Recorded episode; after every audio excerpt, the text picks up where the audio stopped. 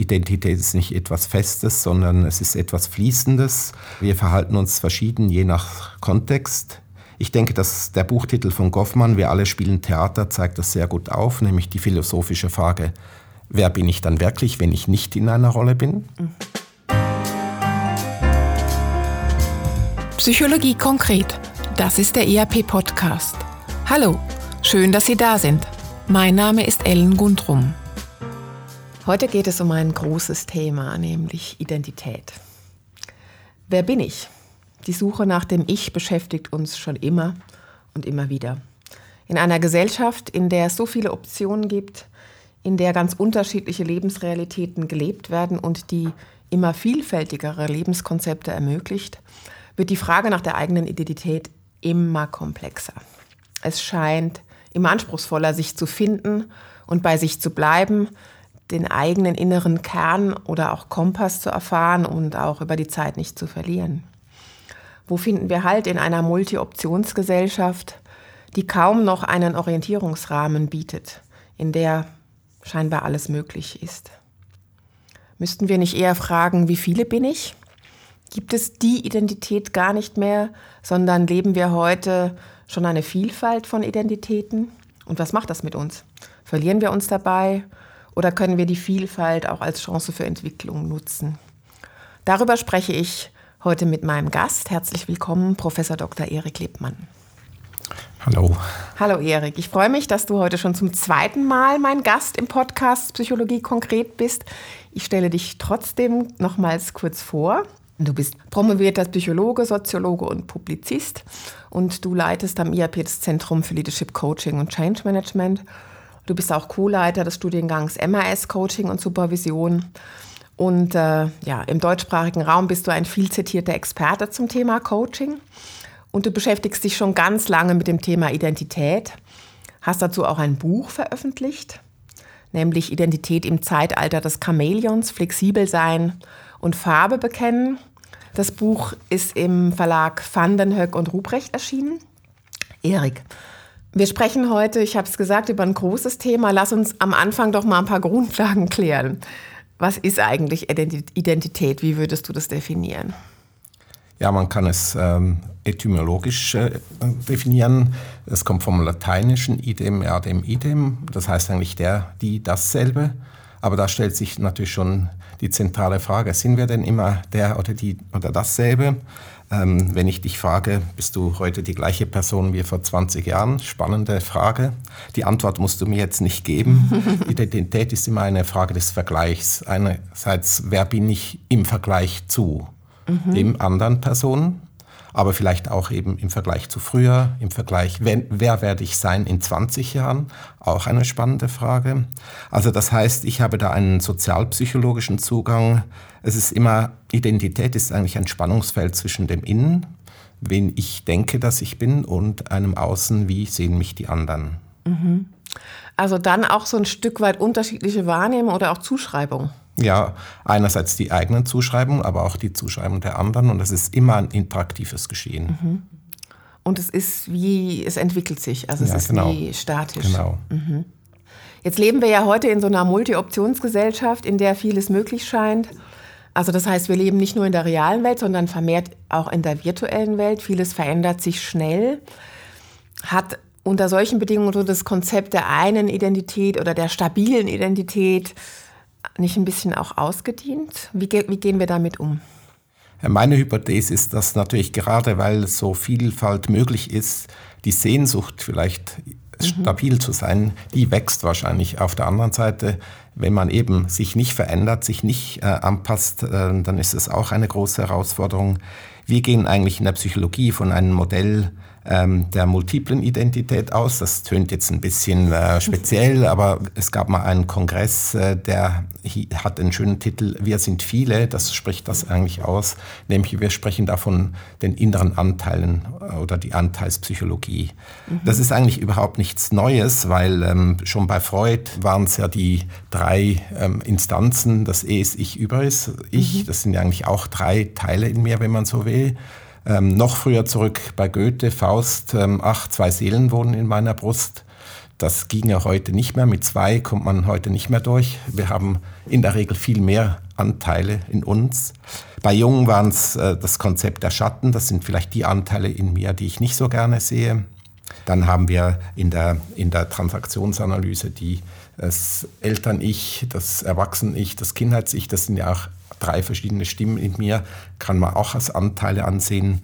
In der Familienpsychologie spricht man von innerer Familie und das Buch von Schulz von Thun hat ja, ähm, ich glaube jetzt im deutschen Sprachraum den, die meiste Verbreitung er, erfahren mit dem ähm, Konzept des inneren Teams. Das ist natürlich immer, das sind immer nur Konzepte, Modelle, aber da gehen wir davon aus, wir sind viele und wir haben verschiedene Stimmen in uns und je nach Kontext, wo wir uns ähm, befinden, kommen andere Stimmen mehr in den Vordergrund. Deshalb sagen wir im systemischen Konzept nicht ich bin jemand, sondern ich verhalte mich in verschiedenen Kontexten verschieden. Mhm.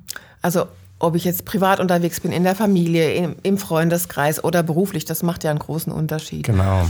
Ähm, du arbeitest ja auch mit dem Modell der fünf Säulen der Identität, also im Grunde fünf Themenfelder, die die Entwicklung von Identität beeinflussen. Worum geht es da? Ja, das ist ein Konzept, das in der Gestaltpsychologie entwickelt worden ist und das geht eigentlich davon aus, dass unsere Identität aus fünf Hauptsäulen, Säulen ist vielleicht eine Metapher, die etwas statisch tönt, mhm. äh, besteht. Ähm, ich würde es eher sagen, man kann es auch als ähm, verschiedene Kreise anschauen, wobei ich ja die These aufstelle, dass diese Säulen immer fragmentierter, immer brüchiger werden, gerade eben in dieser Zeit der Multi-Optionsgesellschaft. Äh, die ich kann vielleicht die Säulen kurz aufzählen. Das mhm. ist einerseits das soziale Netz. Da geht es äh, darum, ähm, wie bin ich eingebettet. Das fängt an bei der Herkunftsfamilie. Äh, da habe ich im Buch ziemlich ausführlich umschrieben, dass gerade am Beispiel der Herkunft wird es sehr deutlich durch die technologische Entwicklung haben wir heute ganz verschiedene Möglichkeiten, wie man als Eltern ähm, ein Kind haben kann. Da gibt es ja heute schon, ich sage jetzt mal, die Extremfälle von Leihmutter, von Eispende, von Samenspende. Mhm. Und ähm, im Extremfall kommt ein Kind auf die Welt, das ähm, drei Mütter hat, nämlich eine Eispenderin, eine Leihmutter und eine soziale Mutter und zwei Väter, nämlich ähm, der Samenspender und der soziale Vater, das wären dann schon mal fünf. Und wenn es dann noch, was heute auch sehr häufig ist, eine Patchwork-Familie gibt, dann kann man sich ausrechnen, wie komplex. Nur schon die Frage ist, wer sind eigentlich meine Eltern oder meine Großeltern, woher komme ich? Mhm. Ich glaube, an dem Beispiel wird sehr plakativ deutlich, wie vielfältig das Ganze werden könnte und diese technologische Entwicklung, die äh, wird ja noch weiter zunehmen. Dann ist natürlich die ganze Frage der Hinkunftsfamilie, also die Frage der Partnerschaft. Da gibt es auch große Veränderungen. So die ganze Vorstellung, man geht eine Partnerschaft ein und macht ein Eheversprechen, bis dass der Tod euch scheidet, das ist heute nicht mehr. Wir haben in der Schweiz, glaube ich, ungefähr 50 Prozent Scheidungsquote. Das heißt, heute ist eigentlich normal, dass man serielle Partnerschaften eingeht. Es gibt auch das Konzept in den USA zum Beispiel Single Mother by Choice. Das sind Mütter, die sagen, ich will gar keinen Partner. Mir reicht es, wenn ich ein Kind habe und da brauche ich gar keinen Partner. Dann gehört noch natürlich dazu beim sozialen Netz die Frage der Heimat, also wo bin ich eigentlich zu Hause und dann natürlich auch die virtuellen Identitäten, dazu kommen wir dann noch später. Mhm. Die zweite Säule, und da ist dann auch der Buchtitel abgeleitet, das ist dann die Arbeit. Und der flexible Mensch, das ist ja ein Buch von Sennett, das aus meiner Sicht ein ganz zentrales Buch gewesen ist. Und das beschreibt die ganze Entwicklung in der Arbeitswelt, dass wir eben sehr immer mehr flexibel sein müssen. Die Organisationen verändern sich. Und hier ist eine große Anpassungsfähigkeit gefordert. Sennets Buch im Englischen heißt ja Corrosion of Character. Er geht davon aus, durch, durch diese Flexibilität wird unser Charakter verdorben oder korrodiert. Das Positive daran ist, er geht davon aus, wir haben einen stabilen Charakter und der wird dann angegriffen. Man kann sich natürlich über dieses Konzept auch streiten. Ich sehe es nicht ganz so pessimistisch wie Senet, dass das uns kaputt macht quasi. Er geht ja davon aus, diese Globalisierung, diese Flexibilisierung, das krümmt uns den Rücken. Das ist so ein Bild, das er braucht. Und ähm, wie du eingangs gesagt hast, das Ganze kann natürlich auch eine Chance sein. Mhm. Aber es ist natürlich schon so, dass ja für viele von uns, so sind wir auch oder viele von uns sozialisiert, die Arbeit auch ein unglaublicher Orientierungsrahmen Absolut. war und Stabilität gegeben hat, was je länger, je mehr nicht mehr der Fall ist. Ja. Also das ist ein weiteres Orientierungsfeld Absolut. sozusagen, was in dieser Form nicht mehr nicht mehr funktioniert für die Zukunft. Ja, nicht mehr funktioniert. Und trotzdem, wenn man an eine Party geht, eine der ersten Fragen, die gestellt wird, ist ja, was machst du beruflich? Also das heißt, es zeigt mhm. auch der hohe Stellenwert mhm. äh, dieser Säule in unserer Gesellschaft. Und ja, und es gibt äh, dazu natürlich dann auch viele Widersprüche in dieser Säule. Ähm, das schöne, der schöne Begriff des Arbeitskraftsunternehmers zeigt es mir eigentlich äh, deutlich. Da wird eigentlich von den Leuten heute in den Unternehmen erwartet, dass sie sehr unternehmerisch handeln auf der anderen Seite bleiben sie Angestellte. Das heißt, sie müssen eigentlich dieses Spannungsfeld angehen. Wie bin ich unternehmisch und trotzdem muss ich irgendjemanden vielleicht in der Hierarchie mhm. noch mich ausrichten. Es gibt die Begriffe von Portfolio Worker, Entrepreneur oder diese Mehrfachjobs. Leute in USA haben viele Leute müssen Mehrfachjobs haben, weil sie mit einem Job nicht ja. durchkommen. Mhm. Also das sind alles ähm, Entwicklungen, die natürlich ähm, IBM mit Crowdsourcing, dass man sagt, wir stellen die Leute gar nicht mehr an, sondern wir stellen sie flexibel an, projektmäßig und dann stellen wir sie wieder den Wettbewerbern zur Verfügung, sage ich jetzt mal so. Ja. Das sind so Konzepte. Ich habe dann eben diese Chamäleon-Metapher genommen, weil das Chamäleon eigentlich ein, ein Tier ist, das sich sehr gut anpassen kann. Ähm, wenn man jemandem sagt, du bist wie ein Chamäleon, wird das ja eher etwas nicht so positiv konnotiert. Mhm. Ich sehe das aber als, wenn man schaut, was ein Chamäleon alles kann, hat es natürlich sehr positive Eigenschaften. Eben, es kann sich der Umgebung anpassen, es kann beispielsweise sich auch fallen lassen, wenn es selber angegriffen wird und kann einen quasi wie inneren Airbag aufblasen und fällt dann weich. Ich nehme das dann als Metapher. Ähm, es kann auch mal was schiefgehen, aber man hat irgendwie eine Möglichkeit, sich aufzufangen. Und da ist natürlich die ganz wichtige Frage in der Arbeitswelt die Fehlerkultur. Was können wir uns für Fehler erlauben und so weiter. Also das kann man ja dann ausführlich im Buch nachlesen. Da könnte ich jetzt noch lange darüber sprechen. Die dritte Säule ist natürlich ganz eine zentrale. Vielleicht steht sie deshalb auch in der Mitte. Ähm, das ist die Leiblichkeit der Körper. Also ohne Körper kann man sagen, wenn der Körper nicht mehr funktioniert, ist natürlich die philosophische Frage, gibt es mich dann noch? Die Vorstellung, gibt es eine Seele nach dem Tod? Ja, das mhm. natürlich, da gibt es verschiedene Konzepte. Hier geht es aber vor allem natürlich um die Frage von Gesundheit, von Schönheit. Man hat festgestellt, dass Leute, die gut aussehen, mehr Erfolg haben in der Arbeitswelt. Äh, es geht natürlich auch um die Frage des, äh, des Geschlechts. Da muss ich ja nichts dazu sagen. Das ist heute eine Riesendiskussion, mhm. Genderfluid und so weiter. Wir diskutieren heute in der Gesellschaft, müssen wir drei Toiletten in den Schulhäusern aufstellen. Also diese Frage von männlich-weiblich ist ja auch im Fluss ähm, ich habe im Buch ein Bild von einem Model, das, äh, wo man nicht genau weiß, ist es jetzt ein Mann oder Frau, mhm. also die Tendenz zur Androgynität. Das heißt übrigens äh, Model Femiman heißt das in Amerika, wenn ein Model aussieht wie eine Frau, aber ein Mann ist oder umgekehrt. Ich glaube, das ist so ein bisschen für mich ein, ein Zeichen auch der Zeit. Und dann ist natürlich die ganze Frage der Verbindung zwischen Körper und Geist. Also wie hängt das zusammen? Das beschreibe ich auch im Buch. Da komme ich vielleicht später auch noch kurz dazu. Die vierte Säule in unserer Gesellschaft auch ganz eine zentrale, das ist das Materielle, der Besitz, ähm, die, die ganzen Fragen, wie viel muss, müssen wir haben. Erich Fromm hat in seinem Buch Haben oder Sein beschrieben, dass wir uns in einer Gesellschaft bewegen, die immer das Haben immer mehr bewertet und das Sein weniger. Und müssen wir es alleine haben oder? Genau, oder teilen. Also diese ganze Frage von, von Zugang, Access, mhm. also diese Sharing Economy. Wobei ich nicht ganz sicher bin, wenn man solche Firmen anschaut wie ähm, Uber oder Airbnb, um mal die zu nennen, die sind am Schluss dann auch wieder börsenkotiert und da geht es doch auch wieder ums Haben. Also ich bin, da hat es ja auch Widersprüche drin. Mhm. Da geht es eigentlich um Sharing, auf der anderen Seite um ganz knallhartes Geld verdienen. Also mhm. ich finde das auch ein schönes Symbol. Auch hier gibt es die Widersprüche. Es sind nicht entweder oder, sondern sind eben auch Zwischentöne. Und dann die letzte Säule, die kann man eigentlich gewissermaßen auch als Quersäule nehmen, weil die bestimmt ja, wie ich die anderen Säulen bewerte. Das ist meine ganze Frage nach Glaube, nach Religion, nach Sinn im Leben. Und die wird natürlich immer zentral bleiben scheint mir ja auch wie so fast so ein bisschen ein Revival zu erleben. Also das ganze Thema der Spiritualität. Absolut. Also die Frage danach, gibt es noch mehr als das, was wir wahrnehmen können sozusagen? Zum Beispiel mhm. auch die Bedeutung der Religion. Als ich in den 70er Jahren äh, Soziologie studiert hab, habe, haben die Soziologen gesagt, ja, Religion, die wird äh, nicht mehr ähm, wichtig sein. Säkularisierung war mhm. das Stichwort.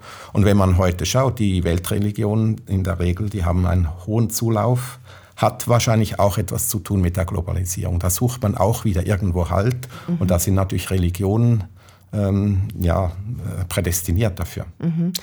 Jetzt haben wir diese fünf Säulen gehört, die ja früher schon die Form einer Säule hatten, also Stabilität gegeben haben und alle lösen sich aber so ein Stück weit auf. Also das heißt, Orientierung ist wirklich schwierig. Mhm. Wo, wo finden wir ähm, Stabilität in, in so einer volatilen Welt? Ja, es gibt natürlich verschiedene ähm, Aspekte, die man hier betrachten kann. Auf der einen Seite sind es sicher die soziale Umgebung, die wir sind soziale Wesen, wir brauchen immer die Orientierung auch. Und da sind natürlich dann die Frage, wie viele Leute brauche ich so in meinem engen Kreis, damit ich da eine gewisse Stabilität habe. Auf der anderen Seite ähm, glaube ich, äh, gerade bei der dritten Säule der Leiblichkeit, es wird auch immer mehr betont, die Wichtigkeit, auf den eigenen Körper zu hören. Mhm. Wir sprechen hier von den somatischen Markern. Also wenn mhm. ja in dieser Vielfalt, was ist richtig, was, was passt denn zu mir? Ein wichtiger Kompass ist unser Körper. Der lügt nämlich selten, ob es mir gut tut oder nicht. Mhm. Achte auf deinen Körper. Also ich denke von daher eine gewisse Stabilität, wenn wir das hinbekommen, die haben wir immer, wenn wir auf uns selber hören. Deshalb glaube ich auch, dass diese ganzen Themen wie Achtsamkeit und so auch so boomen, weil man gemerkt hat, wenn man mehr auf sich hört, ist das eine wichtige Orientierung. Und gleichzeitig sind wir immer darauf angewiesen, uns auch auszurichten gegen außen. Wir können ja nicht nur auf uns hören, weil wir leben ja nicht in einer isolierten ähm, Blase, sage ich jetzt mal. Man könnte ja auch sagen, es gibt in unserer Welt, also vor allen Dingen in der virtuellen Welt, ja auch immer mehr Möglichkeiten, Identität ohne Körper sozusagen genau. umzusetzen. Genau. Also wir sind alle gefordert, unser Image zu pflegen auf den verschiedenen sozialen Kanälen. Mhm. Und da fragt man sich ja auch häufig, wie, wie echt ist das da? Also wie, wie echt ist, sind diese digitalen Identitäten? Sind wir überhaupt noch in, in der Lage zu unterscheiden, wer wir sind oder wer wir vorgeben zu sein? Ja, von daher bin ich froh, dass du das ansprichst, weil das macht das Ganze ja noch komplexer, weil in dieser Welt, da wissen wir zwar, wir sind da, ähm, der Begriff, der da aufkommt, ist ähm, das Konstrukt der doppelten Imagination. Das heißt, ich gehe in diese Welt und weiß genau, so wie der andere sich gibt, da bin ich nicht sicher, ist es wirklich die Person oder gibt er sich als jemanden aus? Also, und das wissen ja eigentlich beide Seiten. Und mhm. insofern glaube ich, diese virtuelle Welt, die eröffnet uns durchaus Chancen, indem wir da Sachen ausprobieren können. Wir können zum Beispiel ähm, etwas ausprobieren. Ja, ich gebe mich vielleicht als jemand aus, der ich nicht bin, und da schaue ich mal, wie das wirkt in dem Ganzen. Ähm, oder ich, äh, ich, ich nenne das Beispiel von meiner Tochter, die elf war, war sie so in einer ähm, Plattform drin, das hieß äh, ein Pferdeaufzuchtspiel, da musste man so Pferde aufziehen. Da waren natürlich sehr viele Mädchen drin mhm. und sie hat sich dann mal als Junge ausgegeben dort drin und dann hat sie viel mehr Kontakte bekommen von anderen Mädchen. Nur schon dieser Identitätswechsel, was das bewirkt hat, nur in diesem sozialen Netz. Ich fand das symbolisch sehr gut. Also man kann da auch spielen, sich als jemand aus, anders ausgeben. Mal schauen, wie ist dann das Echo in der ganzen Welt? Und ich meine, wenn wir da an, an das Thema der Partnersuche denken, das eröffnet ja auch riesige Chancen. Auf der anderen Seite sind viele Leute völlig überfordert, weil diese Auswahl, die wir, die wir da haben, das ist nicht mehr wie früher, als man in die Dorfkneipe ähm, ging, mhm. sondern da hat man eine Riesenauswahl. Und ich zitiere im Buch ja auch jemand, der dann ganz klar sagt, da bin ich absolut überfordert, ich kann mich nicht entscheiden für eine Partnerschaft. Und deshalb hat ja auch Michael Nass dann in seinem Buch den Titel gewählt, Generation beziehungsunfähig, mhm. weil er natürlich behauptet, wir sind gar nicht mehr fähig, tiefe Beziehungen einzugehen, weil beim kleinsten, sage ich jetzt mal, Holperstein, da wechseln wir die Partnerschaft wieder aus. Das ist eine These. Ob das wirklich so ist, I don't know. Ja, aber vielleicht geht es schon ein Stück weit auch mit diesem Thema, also diese Multi-Option geht ja auch einher mit dem Thema der Selbstoptimierung. Also ja. wir wollen immer besser, schneller, schlauer, schöner werden und es könnte immer wieder noch eine Option geben auf noch eine bessere Beziehung genau. zum Beispiel. Also das heißt, man strebt eigentlich immer nach höherem oder nach besserem oder äh, man ist nie zufrieden mit dem, was man hat. Jetzt kann man da durchaus positive Aspekte finden, aber ähm, es ist natürlich auch anstrengend. Es ist anstrengend und da wir soziale Wesen sind, ähm, neigen wir immer dazu, uns mit anderen zu vergleichen. Und gerade hier ist natürlich ein Riesenproblem der Vergleich in den sozialen Netzen. Ich finde immer jemanden, der noch schöner ist, noch noch reicher. Und so, das kann natürlich durchaus auch äh, zu Unzufriedenheiten führen, weil je nachdem, mit wem ich mich vergleiche, und soziale Vergleiche sind ganz wichtig, kann das natürlich zu einer Belastung führen. Mhm. Ich sehe aber auch natürlich die anderen Gefahren durch diese virtuellen Identitäten. Das sind natürlich diese ganzen Fakes und Täuschungen, mhm. die ganzen Cyberkriminalität. Äh, ich glaube, dass die äh, virtuelle Identitäten diese Tendenz zur Hybridisierung, dass wir viele sind, eigentlich noch verstärkt. Es macht es nicht einfacher, es macht es sicher vielfältiger und spannender, mhm. aber ich denke auch anspruchsvoller. Ich würde noch gerne mal auf, das, auf den Begriff auch oder auch, auch auf die, die, die Metapher vom Chamäleon kommen. Ähm, weil du hast gesagt, ja, das ist ja auch eine Chance. Also das Chamäleon kann sehr, sehr viel. Also das ist auch nicht nur negativ. Ich kann mich anpassen, ich kann mich fallen lassen, ich kann, ich bin eigentlich permanent in diesem Anpassungsprozess, dass genau. ich schaue, wie passt das. Also meine, mein Inneres sozusagen mit meiner Außenwelt, die mhm. sich halt auch mhm. verändert. Mhm.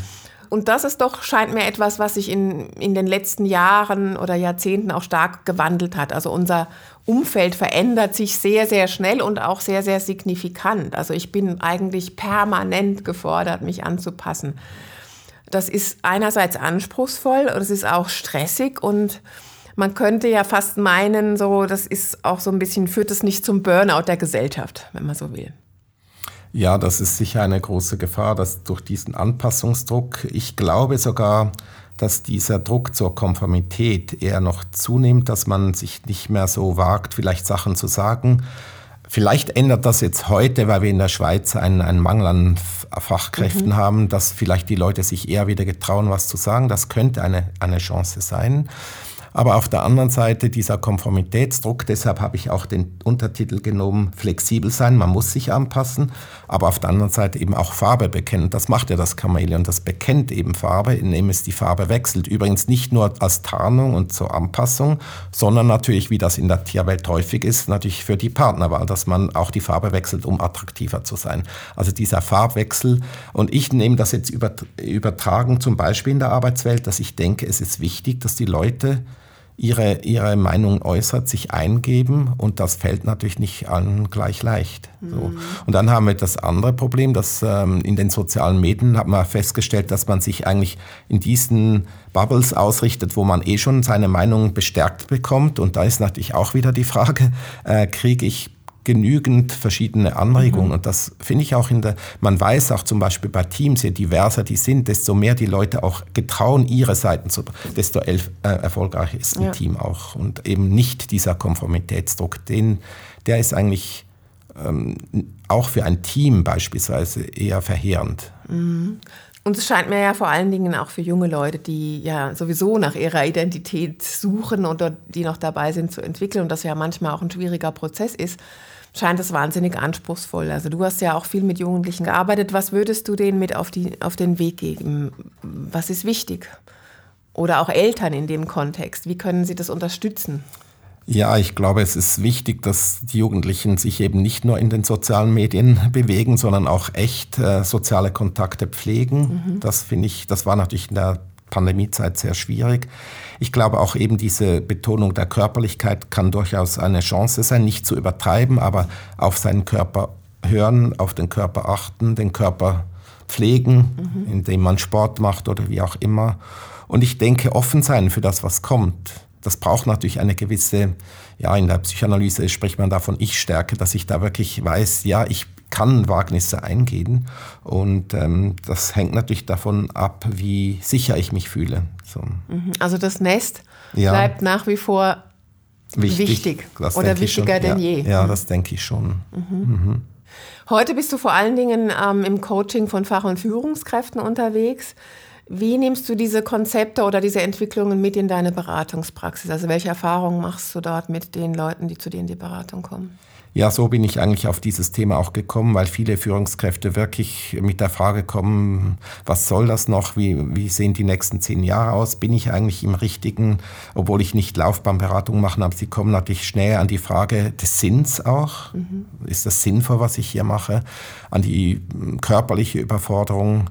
Ähm, deshalb so die ganze Thematik aus meiner Sicht der Achtsamkeit, des Embodiments auch auf den Körper zu achten ähm, ist wichtig, aus meiner Sicht auch wichtig für Leute in anspruchsvollen Situationen, dass sie offen sind für Feedback. Das ist nämlich gerade in höheren ähm, sage jetzt mal, Hierarchiestufen ein Problem, dass viele Leute nicht mehr so richtig Feedback bekommen, weil die Leute sich nicht getrauen, diesen wirklich offen Feedback zu geben. Mhm. Ähm, also offen sein für Feedback, offen sein für Selbstreflexion, Da habe ich natürlich eine bestimmte Auswahl, aber die Leute, die ins Coaching kommen, die sind ja in der Regel dafür schon offen. Mhm. Aber ich denke jetzt für die Leute, die nicht ins Coaching gehen, vielleicht habe ich genügend Feedback, habe ich genügend Reflexionsmöglichkeiten und ähm, ja, sich von anderen anregen zu lassen. Offen oder Sie haben einen groß genug Leidensdruck. ja, oder Leidensdruck, ja genau.